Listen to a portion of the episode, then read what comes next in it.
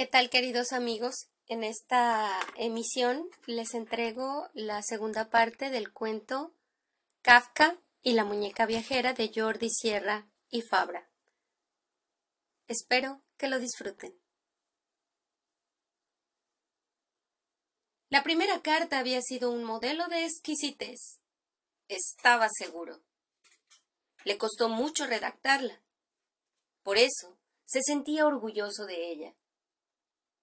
Hizo distintos borradores, estudió el tono, cambió palabras, calculó la intensidad.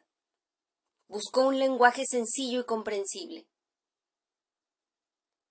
Franz, ¿hablas en serio? Se detuvo en un descansillo preocupado. Hablaba en serio. ¿Vas a seguir con eso? Iba a seguir. Él, un hombre adulto, escritor complejo, escribiendo cartas de una muñeca su dueña. Estaba metido hasta las orejas en una trampa de la que no sabía cómo escapar y que no podía dejar a medias una vez iniciado el juego.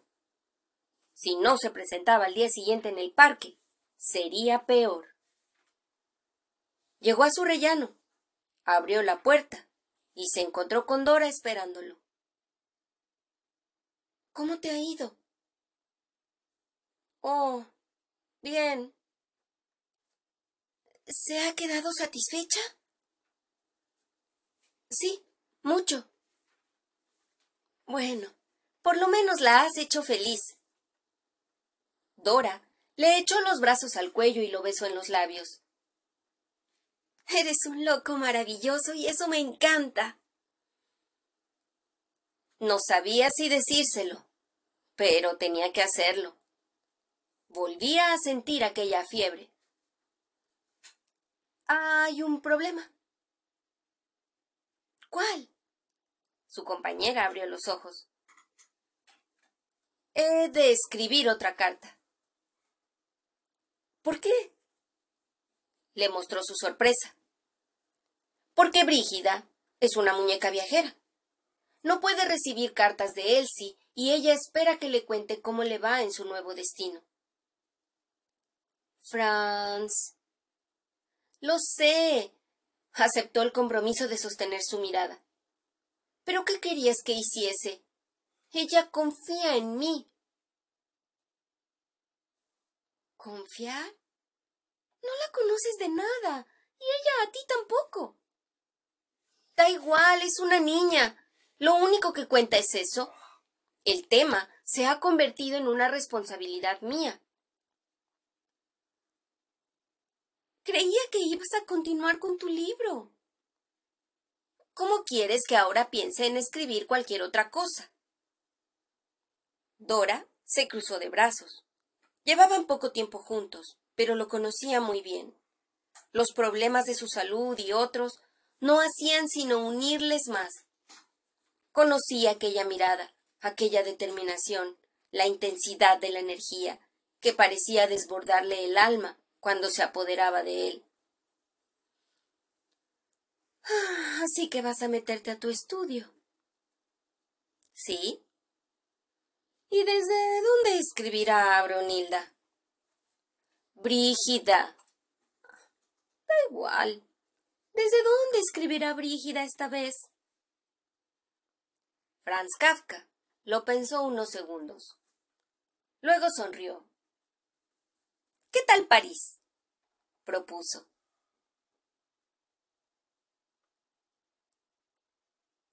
La aparición de Elsie se adelantó por lo menos dos minutos esa mañana. No importó, porque él ya llevaba allí no menos de diez. En el mismo banco, a la sombra, aguardando impaciente, mientras el resto de paseantes perseguía el tímido sol que jugaba al escondite con las nubes que sembraban el cielo de malos presagios. El día anterior había llegado seria, expectante, en esta ocasión, todo lo contrario. Sonreía. Detuvo su carrera a través del parque y repitió uno de los gestos más característicos de su joven personalidad. Fijar aquellos ojos firmes y dotados de una intensidad especial en los suyos.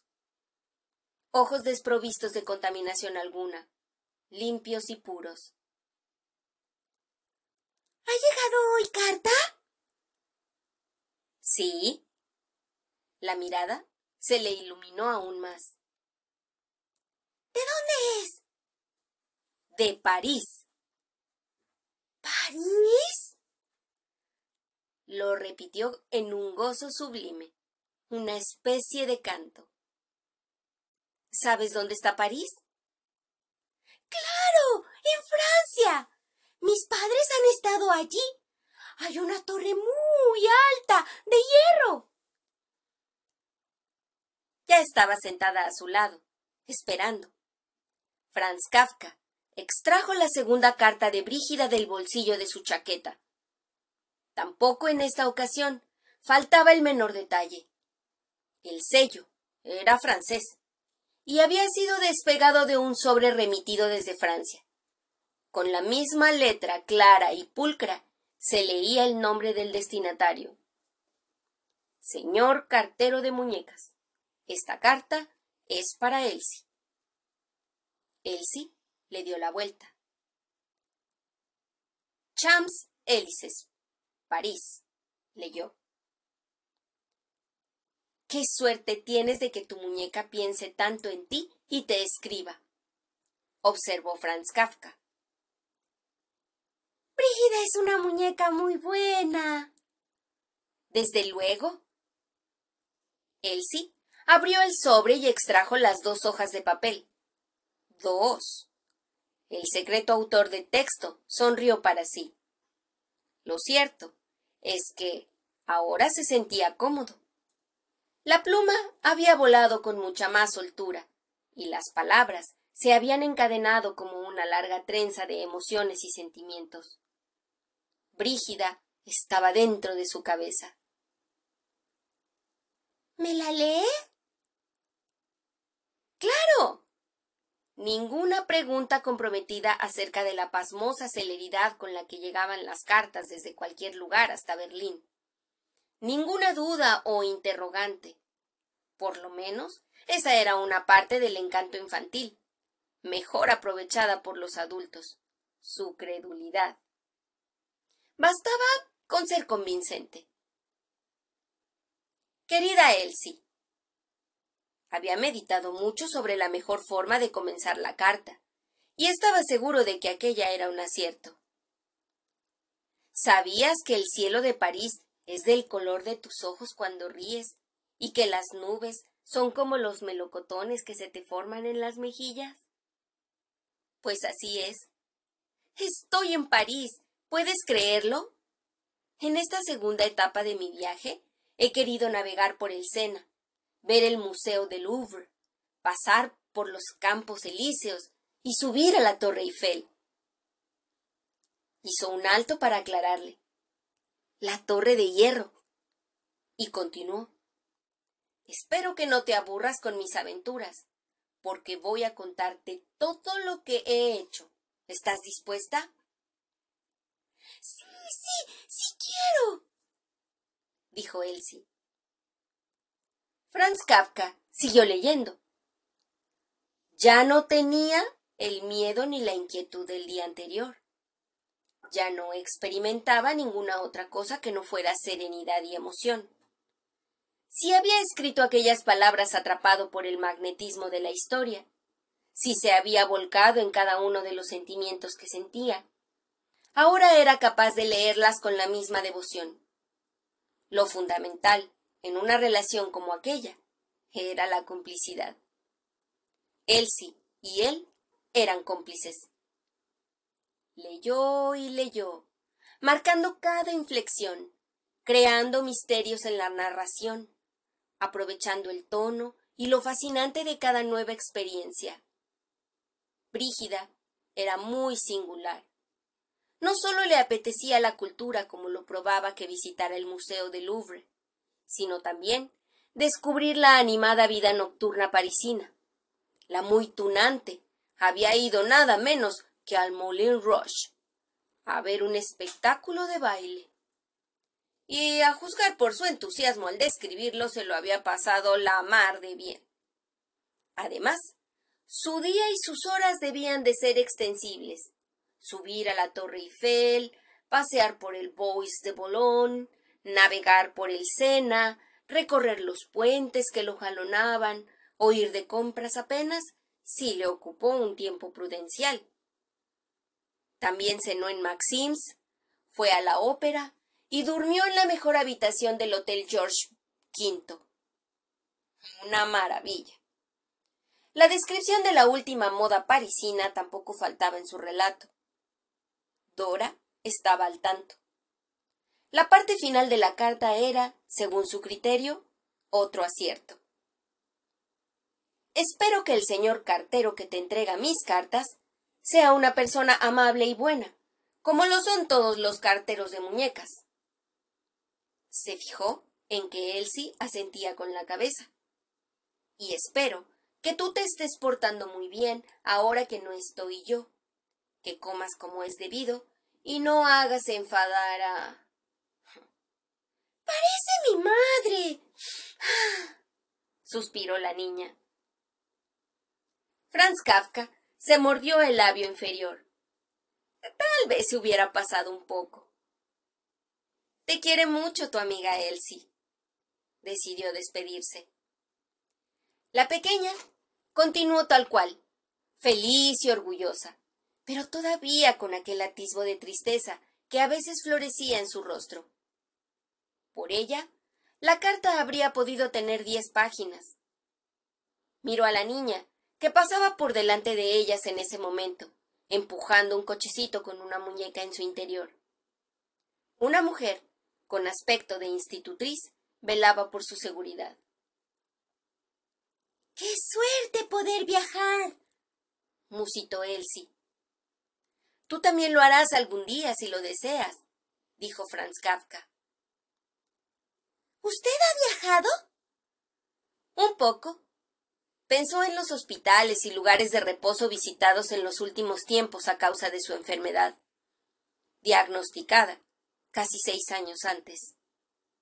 Matliari, Spindlemul, Plana, Muritz, y le habían hablado de sanatorios muy buenos. Y el de Wennerwald, y el de Kierlich, la clínica Hajek. Un poco, sí, ¿Por su trabajo de cartero? No, antes de eso. ¿Y qué hacía? Lo meditó un par de segundos. Un cartero de muñecas no podía trabajar en una compañía aseguradora, el Instituto de Seguros para Accidentes de Trabajo. Un cartero de muñecas que recibía cartas de una muñeca viajera llamada Brígida tenía que haber sido por lo menos era maquinista de tren. ¿Sí? Los ojos de Elsie se convirtieron en lunas. Conducía una extraordinaria máquina de vapor. Sí, lo anunció orgulloso. Hacía sonar el silbato cada vez que entraba o salía de los pueblos y ciudades. ¿Era emocionante? No estaba mal. ¿Y por qué lo dejó? El humo. Por eso a veces tengo tos. Y también porque con los años ya me aburría. Iba siempre por el mismo camino, sobre los raíles. La vida tiene muchos caminos, Elsie. Brigida viaja en tren, en barco, en automóvil, ¿verdad? Ese es el espíritu de la aventura. Dejaron de hablar el uno con el otro. Una niña de la misma edad que Elsie, como mucho mayor unos meses mayor, llegó corriendo por la derecha. Ni siquiera se fijó en él. ¿Vienes a jugar? Elsie se guardó la carta en el bolsillo de la chaquetilla. He de irme, le dijo a su amigo el cartero. Claro. Hasta mañana. Hasta mañana. Brígida Tenía todo un mundo por delante.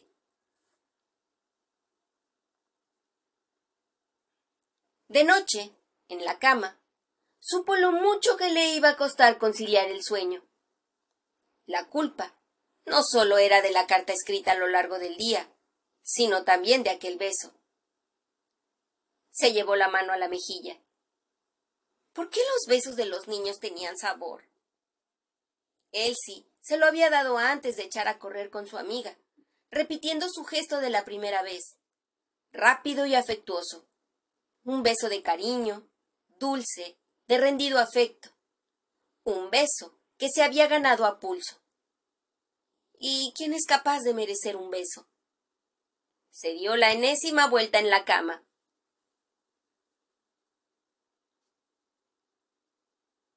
¿No puedes dormir? escuchó la voz de Dora a su lado. Oh, sí, sí, perdona. ¿Te preparo algo? No, e, en serio. Un té. Duerme, no seas tonta. No serías tú si no te involucraras hasta el fondo, cariño. Musitó la adormilada voz de su compañera. Hasta el fondo. No le habría ido nada mal un té o un calmante. Cuando le costaba dormir se sentía presa de una desazón mayor que la del insomnio en sí. Ah, los niños son traidores, pensó. Sorprenden con lo mejor y más puro de sí mismos. Pueden dar afecto con mucha facilidad que asusta.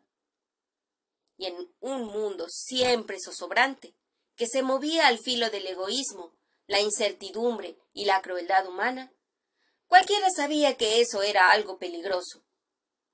Un niño igual mataba con su sinceridad como atravesaba los gruesos muros de la conciencia con su desparpajo.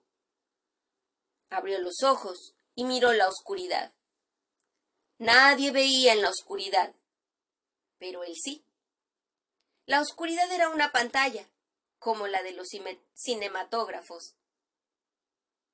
Unos meses atrás, había pedido a su amigo Max Brod que cuando muriera destruyera toda su obra, todas aquellas páginas escritas y nunca publicadas.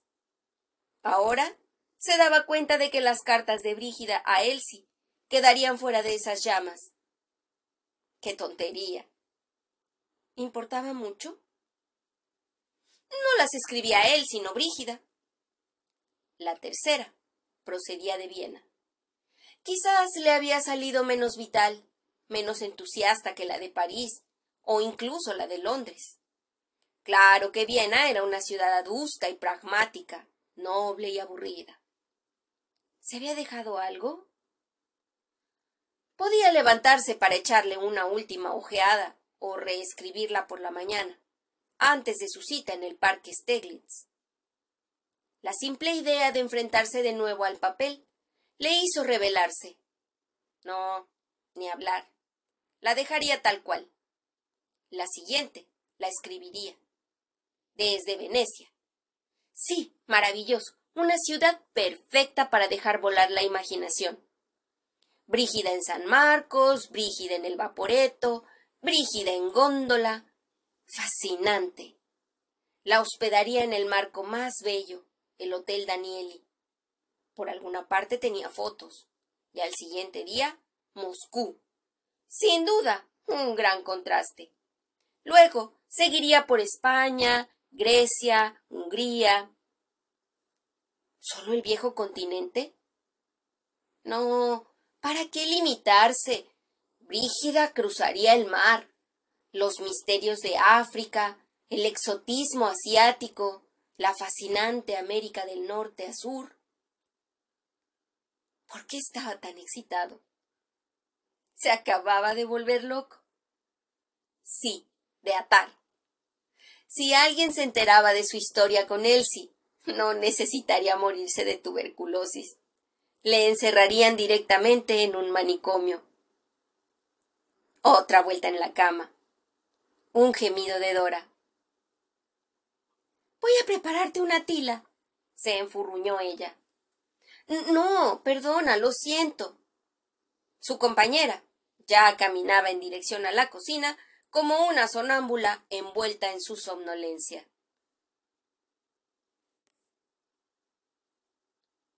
Tercera ilusión. El largo rumbo de la muñeca viajera. Dos semanas. catorce cartas. Brígida recorría el mundo a una velocidad de vértigo, y sus aventuras eran cada vez más insólitas, más hermosas, más dignas de una fascinante odisea para una muñeca y de una fantasía de escritor que de la realidad, por remota que pudiera ser, y lo extraordinario del caso, lo que más maravillaba a Franz Kafka, era la forma en que Elsie escuchaba el relato de esas experiencias, emocionada, plena e identificada, cada vez más cómplice de que su querida Brígida fuese capaz de tan singulares alardes. Brígida había cruzado el extenso desierto del Sahara en una caravana de camellos, explorando la India, recorrido la gran muralla china, nadado en el mar muerto, escalado las altas cumbres del Himalaya, volado en globo. Brígida había estado en Pekín, en Tokio, en Nueva York, en Bogotá, en México, en La Habana, en Hong Kong. Brígida era famosa. Saltaba de un continente a otro en un abrir y cerrar de ojos. Ya no importaba ninguna lógica. En sus manos y su imaginación, la muñeca había conseguido que el mundo fuese un pañuelo. Ni Julio Verne la hubiese creado más fabulosa, ni el mundo se le habría resistido en menos de ochenta días. Dos semanas. Catorce cartas. Franz Kafka estaba impresionado. Había tenido que comprar sellos usados en una filatélica y visitar un anticuario para mantener con dignidad el largo viaje de Brígida. Las cosas o se hacían bien o no se hacían. Dora estaba medio fascinada y medio enfadada. Desde que Elsie había entrado en su vida, no hacía otra cosa que escribir aquellas cartas con una voluntad y una dedicación que ella querría para sus cuentos o novelas. El enfado de Dora se debía a su catárquica concentración en pro de aquella correspondencia unilateral. La fascinación, en cambio, era debida a la voluntad depositada en su empeño. Su compañera la valoraba. De noche, cuando lo abrazaba en la cama, le susurraba Solo a ti se te habría ocurrido algo parecido, cariño. Te quiero. ¿Salvar a una niña no era como salvar al mundo? El primer dolor solía ser duro y amargo, el primer choque con la realidad, el despertar. Elsie jamás habría olvidado la pérdida de su muñeca. Ahora, en cambio, brotaba en ella aquel orgullo, incansable. ¿O no? Porque, de pronto, esa mañana, Franz Kafka examinó de nuevo su reloj y el de la torre. Ningún error. Pasaban diez minutos de la hora habitual a la que Elsie aparecía corriendo por el extremo del parque a su izquierda. Diez minutos, la mayor de las tardanzas. ¿Significaba eso que su interés había muerto de repente? ¿Y si se encontraba enferma? ¿Qué haría Brígida en tal caso? ¿Seguir escribiendo día tras día para cuando se recuperase? Dos semanas, catorce cartas y aquellos diez minutos bastaban para enfrentarlo a una certeza desconocida hasta ese momento. ¿Hasta cuándo sería el cartero de muñecas? ¿Hasta cuándo escribiría la muy viajera Brígida? Once minutos, doce. Franz Kafka bajó la cabeza. Se sintió más triste y desilusionado que Elsie la mañana de la irreparable pérdida. Recordó paso a paso la escena de la que había formado parte veinticuatro horas antes, sin hallar en ella nada que indujera a sospechar del cansancio de la niña. Había disfrutado mucho sabiendo cómo Brígida navegó por el Nilo y se internó valiente y audazmente por los pasillos secretos de las pirámides, tanto como él, escribiéndolo. De hecho, le entraron unos deseos enormes de visitar Egipto. Quince minutos. Se resignó a lo inevitable. Si se trataba de un resfriado, la pobrecilla lo estaría pasando tan mal como él sin posibilidad de avisarlo. Si por el contrario era el cansancio, el fin de su interés, por lo menos habría cumplido con su tarea, impidiendo que una enorme herida presidiera la existencia de Elsie a causa de la pérdida de Brígida. Bastante había hecho con serle fiel dos semanas enteras. Podrás volver a escribir algo de provecho, se dijo. ¿Acaso no era de provecho la correspondencia de Brígida? Tal vez tuviera más valor que cualquiera de aquellos relatos que nunca publicaría y que estaban condenados al fuego y al olvido cuando Max Brod cumpliera con su voluntad tras su muerte. Se sentía triste, decepcionado. Veinte minutos. ¿Por qué seguía esperando? Nada menos que él, Franz Kafka, un adulto esperando a una niña de poquísimos años. Iba a levantarse. Entonces la vio, como siempre, corriendo desde el extremo del parque, más veloz y congestionada que otras veces, corriendo como aquello fuese lo más importante de su corta vida. Ningún olvido. Allí estaba Elsie. Franz Kafka sonrió aliviado. Oh, lo siento de veras, señor cartero. La niña casi se le echó encima al llegar a su lado. Mi madre se encuentra indispuesta y he tenido que. Pero. está aquí. no se ha ido. Sus ojos brillaban intensos. ¿De dónde es hoy la carta? El mapa del mundo. De pronto, se le antojaba muy pequeño. Lo examinó con detenimiento. Países, ciudades, maravillas. Las ilusiones no tenían límites. En el mundo de las muñecas no existían las fronteras, ni las razas, ni los problemas con las distintas lenguas. En el mundo de las muñecas, Brígida era la reina por obra y gracia de su libertad, y por el afán de su dueña siempre dispuesta a imaginarla feliz. Una prolongación de sí misma. Dora lo abrazó por detrás y le besó la cabeza, por entre el cabello enmarañado. Franz Kafka sintió la caricia y el susurro de su voz hablándole casi al oído. Mañana bajaré al parque contigo para conocerla. No, prefiero que no. ¿La quieres para ti solito? No, no es eso. ¿Seguro que tiene pocos años? La agarró por las muñecas y le hizo dar la vuelta hasta situarla a su lado. Entonces se apartó de la mesa y la sentó sobre sus rodillas. Dora era hermosa. A veces la comparaba con sus dos prometidas anteriores, Felice Bauer y Julie Woriskek. Y también con aquella joven de dieciocho años con la que tuvo el breve romance en el sanatorio de Hartungen, en el que se trataba la tisis, o con Milena Jesenska, su dulce Milena, su mejor confidente.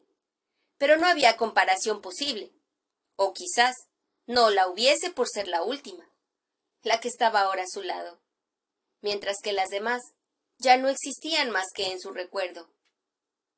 Una profesora de hebreo, dedicada a él en cuerpo y alma en lo más duro de su descenso hacia la muerte. Cuando crezca, romperá muchos corazones, predijo él. Ahora ya ha roto uno. Dora le pasó una mano por el pelo. Soy su cartero, no lo olvides. Ella le hizo la pregunta más temida y obligada. ¿Hasta cuándo? Franz Kafka se quedó pensativo. La demora de aquella mañana le había hecho comprender algunas cosas. Había tenido tiempo de meditar. Él sí no se cansaría jamás. Brígida era su muñeca, y cada carta un maravilloso juego, y la posibilidad de seguir a su lado, unidas, compartiendo los días felices de su existencia. El final no estaba del lado de ella, sino de sí mismo, y no podía prolongarse demasiado. El invierno podía ser muy duro. No puedes pasarte la vida así, continuó Dora ante su silencio. Ya lo sé. Entonces. Me siento bien, ¿sabes? Es algo muy extraño. Mm, siempre es hermoso procurar la felicidad ajena. Es algo más que verla contenta. Yo solo me metí en todo este lío para que aquel día no estuviese tan triste. Después se ha ido complicando. Hmm. ¿Ves en ella la hija que no tienes? No, no se trata de eso. Adquiriste un compromiso y pretendes llevarlo hasta las últimas consecuencias. Ah, ¿Cuánto tarda en crecer una niña? sonrió. No lo sé. Dora lo acompañó en tu sonrisa. Creo que yo ya era así a los pocos días de nacer. ¿Sabes qué me ha preguntado esta mañana? No que dónde estaban las otras cartas que se supone debía repartir. ¿Y qué le has dicho? Que era una época de poco trabajo y que solo recibía la carta para ella por la mañana y la de otra niña llamada Renata por la tarde. Pero el quid de la cuestión no es ese, sino que ya ha empezado a hacer preguntas de difícil respuesta. Cualquier día querrá saber de dónde saca Brígida el dinero para viajar. ¿Y qué le dirás? ¿Te ha encontrado oro? ¿Por qué no la casas? Franz Kafka se quedó mirándola en silencio. Ellos también habían hablado de casarse. Vivir juntos era motivo de rumores y comentarios malintencionados, en la vecindad y fuera de ella. Pero el padre de Dora jamás aceptaría que su hija se condenase junto a un escritor que llevaba un año jubilado anticipadamente debido a su enfermedad, detectada por primera vez la noche del 12 al 13 de agosto de 1917, casi seis años antes, cuando tuvo su primer ataque de hemoptisis, síntoma de una tuberculosis pulmonar. ¿Se casan las muñecas? Preguntó. Brígida es capaz de todo, si tú lo quieres. Un resquicio. Una ventana abierta. Era escritor, así que tenía que encontrarle un final a la historia de la muñeca viajera. Abrazó a Dora. Apoyó la cabeza en su pecho y se quedó allí sentado, con ella en su regazo un largo rato, arropado por su amor en el silencio.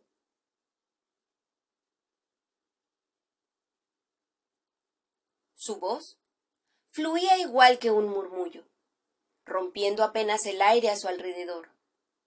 Un riachuelo que serpenteaba por los meandros de la atención de Elsie, recostada con lánguida pereza a su lado. Cualquiera hubiera creído al verlos que él le contaba un hermoso cuento.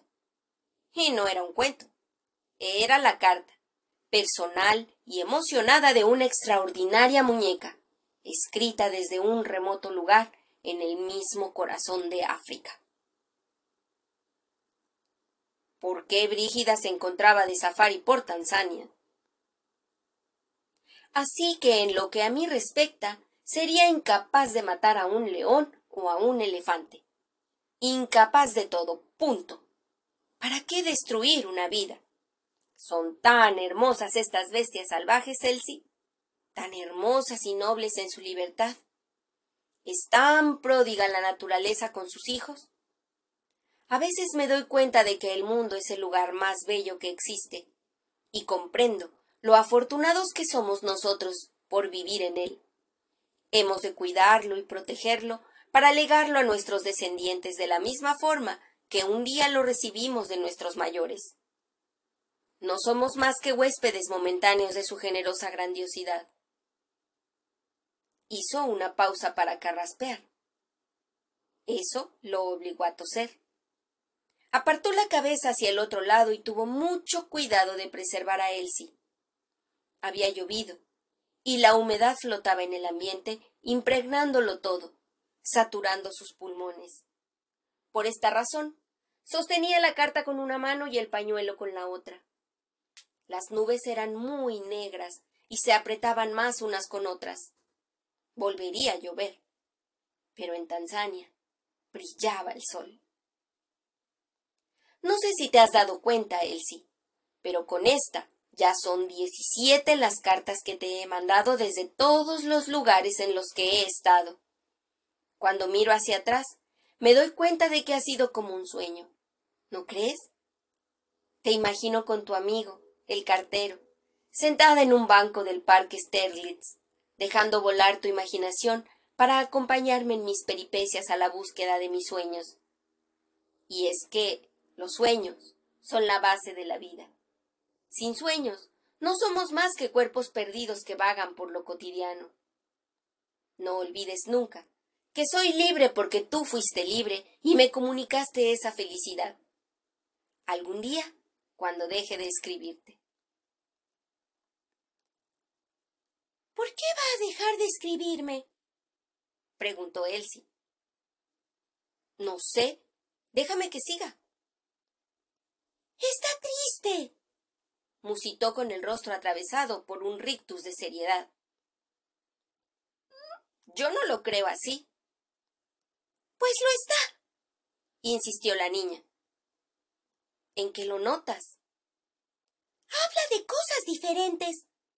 Era una buena carta, de las más bonitas que había escrito, y seguía el plan diseñado para poner punto final a la correspondencia de Brígida.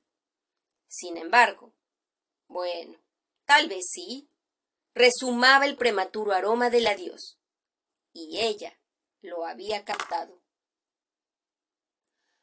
Una persona no siempre tiene ganas de reír o de cantar. A veces se detiene y simplemente se siente en paz. ¿No te ha dicho al comenzar que está en mitad de la sabana africana, rodeada por esa inmensa tierra salvaje y maravillosa?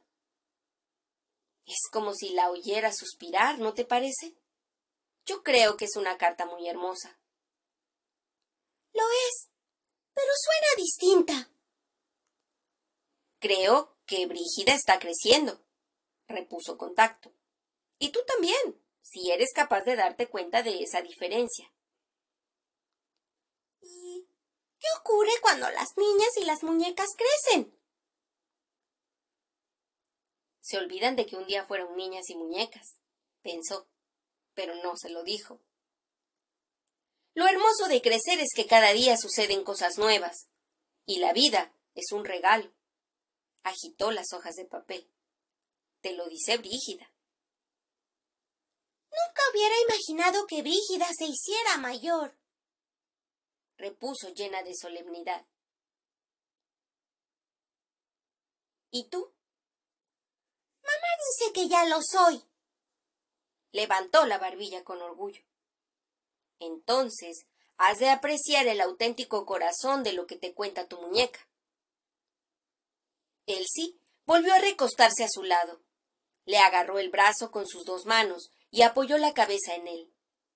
Miró la hoja llena de cuidadas palabras y letras entrelazadas con mimo, invitándolo a continuar. Algún día, cuando deje de escribirte, continuó Franz Kafka, las dos sabremos que la una sin la otra no habríamos llegado nunca tan lejos. Viviremos cada cual en la memoria de la otra y eso es la eternidad del sí, porque el tiempo no existe más allá del amor. Sé que lloraste cuando me fui, pero yo quiero que rías y cantes y pienses siempre que el futuro no es un problema por resolver, sino un misterio por descubrir. Hay lugares en el mundo que cambian a las personas, y África es uno de ellos. Espero que las personas nunca puedan llegar a cambiar esos lugares, desde el fondo de mi corazón, esta noche estrellada, pienso mucho en ti y envidio lo que te espera. Por el rabillo del ojo vio cómo él sí sonreía. Bien, gritó su alma. Quedaban apenas unas líneas, así que continuó la lectura antes de que las primeras gotas de lluvia emborronaran la estupenda carta enviada por Brígida desde Tanzania.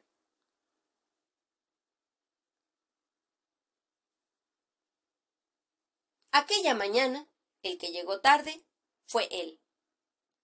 Casi quince minutos. El día anterior había sido complicado. Malestar, poca concentración, la urgencia de una salida acompañando a Dora y otra noche de parcial insomnio. Nada bueno para su salud. Había terminado la carta apenas unos minutos antes, tan febril como siempre. Y aunque era más corta que otras, resumaba una no disimulada alegría, la compensación justa. Elsie le esperaba de pie. Se quedó quieta al verlo aparecer y no se sentó hasta que lo hizo él. Sus excusas fueron banales. La niña nunca le preguntaba por él. ¿Qué más daba? Los menores se imaginan la existencia de los demás según a su propia existencia. Para ella, lo esencial eran las cartas. Vio el sobre que asomaba por el bolsillo de la chaqueta de su cartero, y eso fue suficiente. La mañana era muy alegre, sin nubes, y el calor apretaba. Su vestido azul con encajes blancos la convertía en una deliciosa mujer en miniatura. Como siempre, Elsie recibió la carta con emoción y comprobó el remite. Sigue en Tanzania. Le hizo notar con extrañeza. Sí, es curioso, convino él. Nunca he estado dos días seguidos en un mismo lugar. Elsie abrió el sobre, extrajo la solitaria hoja de papel y se la entregó siguiendo el ritual de cada día. Franz Kafka comenzó a leer intentando no perder de vista las reacciones de su compañera. Querida Elsie, hoy me siento muy feliz, radiante, como si mi cuerpo fuese una fiesta y en mi cabeza tocara una banda de música. Me gustaría que esta carta fuese sonora, para que pudieras escuchar mi voz y los latidos de mi corazón, para que bailaras conmigo. Es tanto lo que quiero contarte y tan intenso lo que siento que ahora mismo no sé por dónde empezar. Ayer estaba triste, recordó la niña. ¿Y por qué estoy así? continuó el lector. Pues porque me he enamorado. Oh, sí, Elsie, ¿puedes creerlo? Me he enamorado. Lanzó una rápida mirada justo a tiempo de ver la forma en que su amiga reaccionaba, alzando las cejas ante la noticia, pero sin dejar de leer aquellas líneas llenas de gozo. Ha sido todo tan rápido, tan hermoso y fascinante, que ni yo misma sé cómo explicar esta transformación. Ayer contemplaba mi existencia con la paz y la serenidad del paso del tiempo, y hoy parece que de la brígida que fui hace apenas un día, no queda más que un recuerdo perdido en mi propia memoria. Pero lo esencial no es el cambio en sí, sino el descubrimiento del amor, porque sin ti notaba que una parte de mi alma estaba vacía. Tú me diste todo el amor que he tenido en la vida, el único que había conocido, y no he sabido lo mucho que lo echaba de menos, hasta que ahora ha aparecido él. Por esta razón, me siento completa de nuevo. Franz Kafka dejó de leer un instante. Elsie mostraba una sonrisa parecida a la de la misteriosa Mona Lisa. ¡Qué sorpresa! ¿No te parece? Tanteó el terreno. Ahora sí que es una mujer, dijo la niña. ¿Te alegras? ¡Claro! Le hundió las piedras negras de sus ojos. Yo la enseñé a ser feliz. Ocultó su propia sonrisa. También detuvo el gesto de acariciarla de haber tenido una niña, le habría gustado que fuese como Elsie. Aquellos cuentos de hadas escritos tiempo atrás hubieran tenido un mayor sentido. ¿Dice quién es él? preguntó ella. Oh, sí. Ahora viene esa parte. se concentró en la carta. Sigo en Tanzania, en el cráter de Ngorongorongoro, que es también la más fabulosa reserva de, de animales salvajes que existe. Porque Gustav es explorador, el hombre sin duda más fascinante que jamás haya conocido. Ha viajado por toda África, siguiendo el curso de sus ríos, escalando sus cumbres, explorando tierras vírgenes, dejando su huella por donde pasa. Los nativos lo quieren y lo respetan. Te preguntarás cómo lo he conocido, y yo misma creo que ha sido de la forma más novelesca. Caminaba con mis porteadores por un sendero, cuando un viejo elefante, que sin duda se dirigía a su cementerio para morir, se cruzó en nuestra marcha. Los porteadores se asustaron tanto que echaron a correr, y yo, sola y muerta de miedo, creía llegada mi hora. Y entonces apareció él, a caballo. No solo me subió a su grupa con una facilidad pasmosa, sino que ahuyentó al elefante. Es alto y hermoso, Elsie. Sus ojos son limpios como este cielo africano, y su alma tan noble como la de las estrellas que de noche nos iluminan. Pasamos las horas hablando, hasta que de pronto callamos y nos miramos a los ojos y. ¿Qué? No lo dice. Ah, ¿no? Bueno, cuando una persona no termina una frase es porque piensa que la otra capta su sentido, y no hace falta decirlo con palabras. ¡Se besaron! La carita de Elsie brillaba. Eso parece. Entonces, ahora sí que es muy, muy feliz. asintió rotunda. Eres una romántica. Se encogió de hombros. La carta continuaba con la delirante fantasía de Brígida ante la aparición de su amor. Pero ahora no había prisa en concluirla. Elsie degustaba el placer de aquella alegría. Su muñeca se había enamorado. ¿Quién podía decir que la vida no era perfecta? Elsie se había marchado hacía un par de minutos. Franz Kafka permaneció en el parque degustando aquella sensación tan curiosa. Por un lado, felicidad por el trabajo bien hecho. Por otro, el placer de su oficio muy bien entendido. Era un alquimista de palabras y emociones, un mago de la naturaleza humana, capaz de convertir aquella correspondencia tan y tan peculiar en algo familiar y normal. Eso le producía un gran optimismo. Había sido un largo camino de casi tres semanas, carta a carta, para curar una herida y permitir que la vida se mantuviera armónica. Mejor aún, permitir que fluyera como los ríos africanos que surcaba Gustav, el explorador. El toque preciso. Iba a levantarse mentalmente inmerso ya en la preparación de la siguiente carta de Brígida, cuando ella apareció de repente.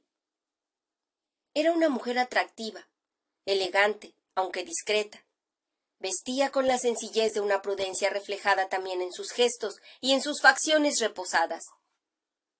Llevaba el cabello recogido en la nuca y un sombrerito apenas convertido en adorno. Sus manos eran muy bonitas y surgían de los encajes de sus puños. La ropa moldeaba su figura de treintañera generosa y en la cúspide de su feminidad. Se parecía tanto a Elsie. Caballero. Franz Kapka se puso en pie. No supo qué hacer o decir, atrapado por la sorpresa, y dejó que fuese ella la que continuase. Usted no me conoce, dijo la mujer. Soy la madre de Elsie. Claro, sonrió inclinando la cabeza. Es un placer. ¿Usted es el cartero de muñecas? Me temo que sí, acentuó aquella sonrisa cómplice. ¿Le importa que hablemos unos segundos? No, claro que no me importa. Verá. La mujer alzó su mano derecha como para tranquilizarlo. No se preocupe, se lo ruego. He leído esas cartas. Franz Kafka bajó los ojos al sobrevolar su ánimo un atisbo de vergüenza. No hacía falta mucho más, salvo una explicación. Aquel día, cuando Elsie perdió su muñeca y me la encontré llorando de forma tan desconsolada, no se me ocurrió otra forma de consolarla que contarlo del viaje y esa primera carta que Brígida le había enviado. Después todo se complicó. Conozco a mi hija, afirmó ella. Es persuasiva. Tremendamente persuasiva. Todo un carácter. Me llamo Berta. Le tendió la mano y él se la estrechó. Yo, Kafka. Franz Kafka. Se sentaron en el banco. Le sobrevino un silencio, apenas trenzado sobre su primera calma. Le tocaba hablar a la madre de Elsie. No nos dijo nada entonces, ni los días siguientes a la pérdida, pero de vez en cuando, al oírla decir que su muñeca estaba en lugares de los que era casi imposible que hubiera oído hablar, bueno, tampoco es que sospecháramos nada. ¿Cómo imaginar algo tan fantástico? Mi hija es de una maravillosa inocencia. Entonces, ¿cómo supo? Anoche comentó que Brígida estaba triste y parecía preocupada. Le pregunté por qué, y me habló de Tanzania y de que en su carta. Me quedé asombrada. Le pedí que me enseñara esa carta, y aunque primero se hizo la remolona, acabó dejando que la leyera. Imagínese mi estupefacción. Después, supe que había algo más. Algo que se desprendía de esa lectura y de los comentarios de ella. Poco a poco me dijo la verdad. Es decir, su verdad. Que Brígida se había ido de viaje y le mandaba al cartero de muñeca sus cartas. Debió de pensar que era obra de un loco. No. Cuando mi hija se acostó hice lo que cualquier madre sensata habría hecho buscar las cartas y leerlas. Al concluir esa maravillosa experiencia no me quedaba otra cosa que seguirla esta mañana y esperar a que se despidiera de usted. Mi intención era. Lo sé. Lo detuvo. Sus cartas son preciosas, señor. Gracias. ¿A qué se dedica? ¿Quién es usted? Yo Soy el cartero de muñecas, afirmó rotundo. Quizá fuese mucho más raro aquello que empleado de una compañía de seguros, enfermo o escritor. No se burle, por favor. No me burlo, fue sincero. Creo que es el mejor trabajo que he hecho en muchos años y el de mayor importancia. Nunca había escrito nada con tanto sentido. ¿Es escritor? Tardó un largo segundo en responder. Sí. Pero son casi tres semanas de esta insólita correspondencia. Es algo, sin duda, asombroso. Mm, Brigida es una muñeca muy activa. ¿Cómo terminará esto? Mm, aún no estoy seguro, pero de momento ya tengo un plan. No podrá engañarla para siempre, ni hacer que esto dure mucho más. Lo sé. La madre de Elsie estudió sus rasgos y el halo cetrino de su palidez, la sombra menguante de su cuerpo. Debió de comprender su tragedia interior, su mundo oculto y personal. Parecía una mujer perspicaz. ¿Tiene hijos, señor Kafka? No, pero esas cartas son encantadoramente tiernas. No son las cartas, dijo él. Es Brígida, y por supuesto. Tiene usted una hija estupenda. Gracias. Hoy nuestra muñeca viajera se ha enamorado, le anunció. Berta recibió la noticia con alegría, como si fuese un regalo. ¿Final feliz? Sí, dijo Franz Kafka, aunque como sabe, si recuerda usted su infancia, las muñecas suelen ser volubles. Y en este momento vamos a dejar aquí este episodio. Vamos a ir a un tercer episodio para dar la conclusión de este hermoso libro de Jordi Sierra y Fabra. Nos vemos en el siguiente episodio, queridos amigos. Adiós.